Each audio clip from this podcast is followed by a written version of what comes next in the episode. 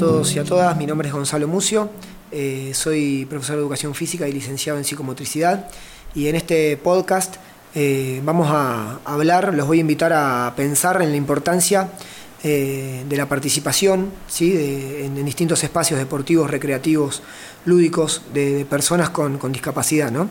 La importancia en el caso de los niños, respetando esto de de que el cuerpo es la herramienta por excelencia para el aprendizaje, ¿sí? las experiencias que son corporizadas eh, claramente nos muestran que son aprendizajes mucho más significativos.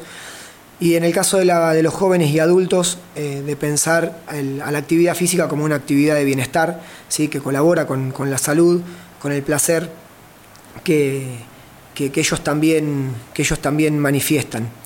Eh, en relación a eso, no, no nos podemos alejar de lo que el modelo social de la convención eh, para personas con, discapacidad no, nos, ha traído en, la última convención y para esto es necesario que eh, pensemos en todas las posibilidades que cada una de estas personas tiene, no en los déficits, sino en ver qué tipos de apoyo y qué tipo de ayuda son las que ellos necesitan para poder acceder a este tipo de espacios.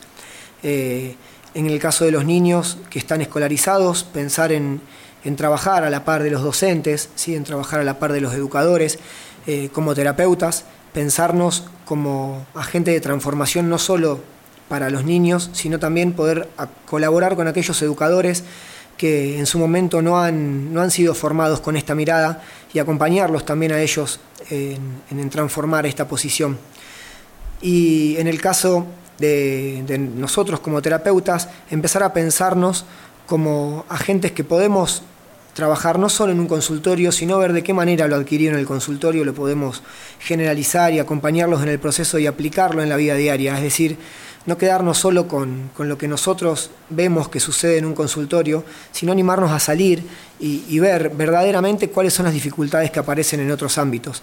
Y claramente que esas dificultades las vamos a poder abordar teniendo en cuenta esto que hablábamos antes, apoyos y ayudas que son fundamentales, partiendo de la característica de cada niño, pero con las herramientas nuestras que tenemos desde la terapia, tal vez podamos hacer que esas intervenciones sean más eficaces.